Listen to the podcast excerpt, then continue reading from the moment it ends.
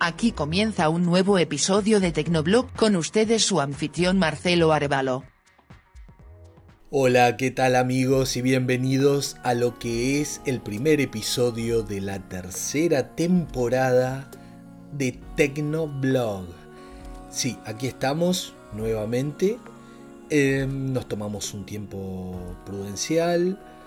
Eh, esto no quiere decir que vaya a subir eh, episodios em, todas las semanas porque no prometo eso, pero sí prometo que voy a seguir em, publicando episodios para todos ustedes que siempre son tan buenos para conmigo y que son tan seguidores y mm, nada, me gusta eh, tener este vínculo que tenemos em, ya hace casi dos años. Mm, bueno, cosas pasaron, muchas, eh, proyectos que me tienen eh, funcionando a todo vapor, afortunadamente, porque bueno, uno gracias a los proyectos y a los objetivos que se pone, eh, encuentra motivos y razones para, para seguir tirando del carro, aparte de la familia y de los hijos, por supuesto, que son una gran motivación.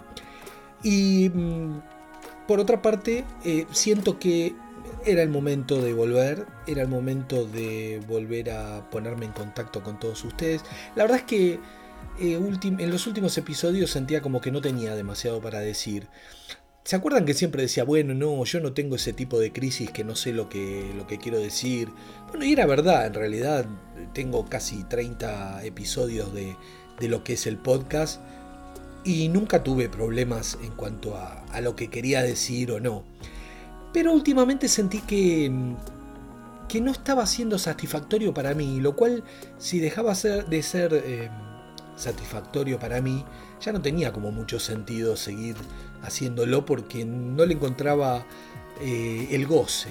Y si no hay goce, la verdad es que no hay un podcast que pueda eh, ser original, pueda ser verdadero y que pueda dejarles algo a todos ustedes que se toman el tiempo eh, de poder seguirlo y de poder eh, escucharlo. Así que por eso decidí que nada, iba a tomarme un tiempo, iba a reevaluar hacia dónde quería que fuese el podcast, eh, qué quería decirles realmente y no hacer algo de lo cual no estaba convencido porque no tiene sentido. Pero esto es en todas las índoles de, la vida, en todas las decisiones que uno tiene que tomar, me parece. Em, bueno, no, en realidad no me parece, estoy seguro de que uno tiene que estar seguro de lo que quiere hacer. Y si uno está seguro de lo que quiere hacer, seguramente lo va a disfrutar. Y si lo disfruta, seguramente va a ser que sea más placentero para uno y para los demás que están con uno. Y esa es la idea. Eh, en todas las cosas, en todas las, las actividades que uno pueda emprender en la vida. Y básicamente uno tiene que ser feliz. Y después, obviamente, se va a transmitir eso hacia los demás. Así que bueno, eh, he decidido que hoy era un buen día. Tenía ganas de ponerme en contacto con toda la comunidad. Tenía ganas de. Nada, de, compartir este rato.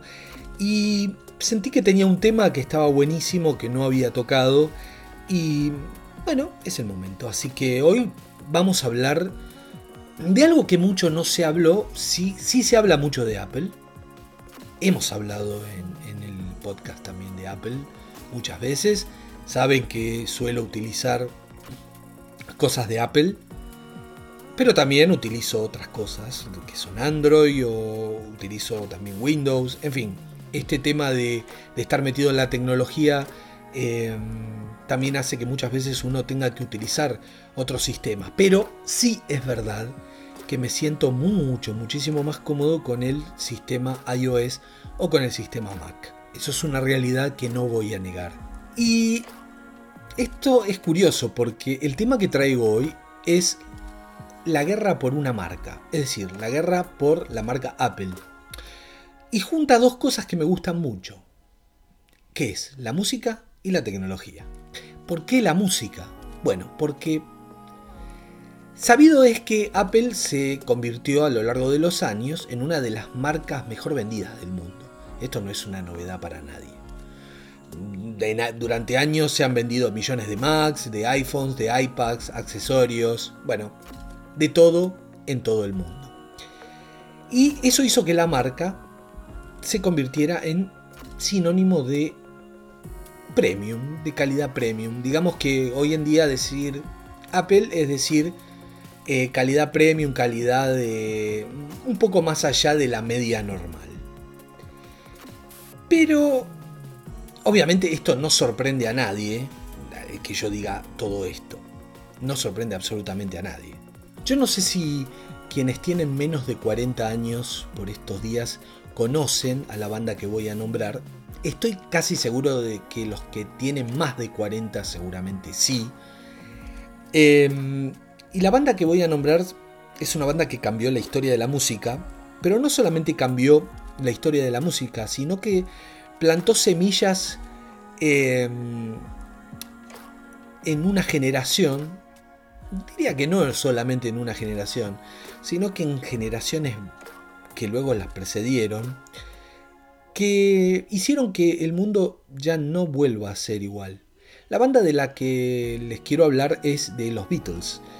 Eh, yo espero que los chicos más jóvenes tengan una cierta noción de quiénes fueron los Beatles, ya no solamente por lo musical, sino por todo lo que generaron a nivel global y a nivel eh, social en la historia. ¿sí? Ya no solamente en la historia de la música, sino en la historia. John, Paul, George y Ringo, allá por eh, el año 1968, sintieron la necesidad despegarse de lo que era su sello hasta ese momento. Su, eh, bueno, su compañía hasta ese momento era Beatles LTD, que era la, compañía por la cual ellos eh, publicaban sus discos y su material. Y curiosamente, en 1968, la nueva empresa que se fusionaban, en realidad eran dos empresas, ¿sí? Pero se fusionaban. Era ni más ni menos que una empresa llamada Apple Corps, cuya imagen era una manzana verde mordida. Estoy seguro que si googlean eh, Apple Corps, seguramente van a ver lo que era la imagen de eh, lo que era la empresa en ese momento de los discos que salieron luego de esa fundación, van a ver que si alguno aún hoy es una topetitud tener un vinilo, bueno, ahora se, se, reeditaron muchísimo, pero no sé si vienen con eso, pero quienes tengan los vinilos viejos, si tienen la suerte de tener los vinilos viejos de los Beatles, van a ver que en el centro del disco, no del CD, del disco, bueno, en el CD no sé si venían chiquitito, pero en el disco eh, venía la manzana verde mordida eh, que era el símbolo de Apple Corps. ¿Y por, qué digo que, estaban eh, fusionadas? Porque Apple Corps además tenía una subsidiaria que era Apple Records. ¿Qué sucedía? Apple Corps vendía todo lo que eran ropa y accesorios y todo lo que podía estar vinculado al mundo Beatle o a, lo que era generacionalmente o lo que estaba pasando generacionalmente en ese momento, pero sobre todo lo que los Beatles promovían desde su imagen. Y Apple Records era lo que sí, eh, digamos, era una compañía que estaba directamente direccionada a lo que era la música. La música, los discos, eh, todo lo que era promover eh, los discos y, grabarlos, por supuesto, los discos de los Beatles que se sucedieron desde 1968 en adelante. De hecho, ustedes si tienen vinilos viejos, no sé si en los nuevos o en las nuevas reediciones esto sucede, creo que recuerdo que también en los CDs, en algún punto el que tenga CDs de los Beatles quizás encuentra una manzanita chiquitita verde mordida, pero en los discos de vinilo, sobre todo los viejos, uno puede encontrar eh, en el centro del disco una, una manzana verde mordida, este, como símbolo de lo que era la compañía, ¿no? la compañía que habían fundado ellos.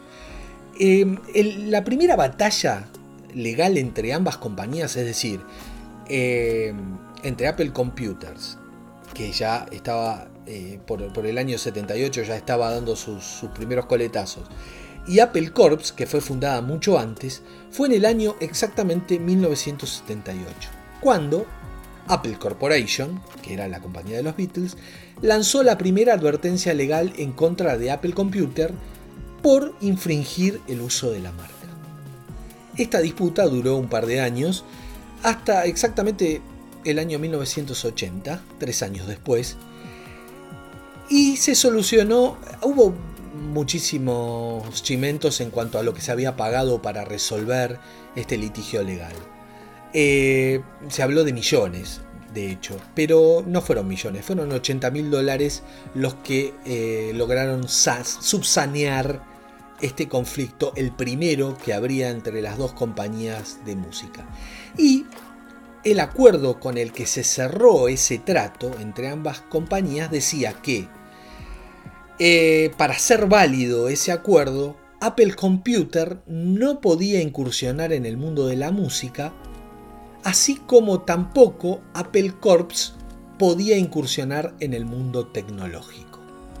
Ese fue el acuerdo primario que se firmó por 80 mil dólares entre ambas compañías. No fue hasta el año 1991 que Apple Corps volvió a demandar a Apple Computers, alegando que al agregar sonido a sus computadoras, la compañía estaba violando el acuerdo firmado años antes.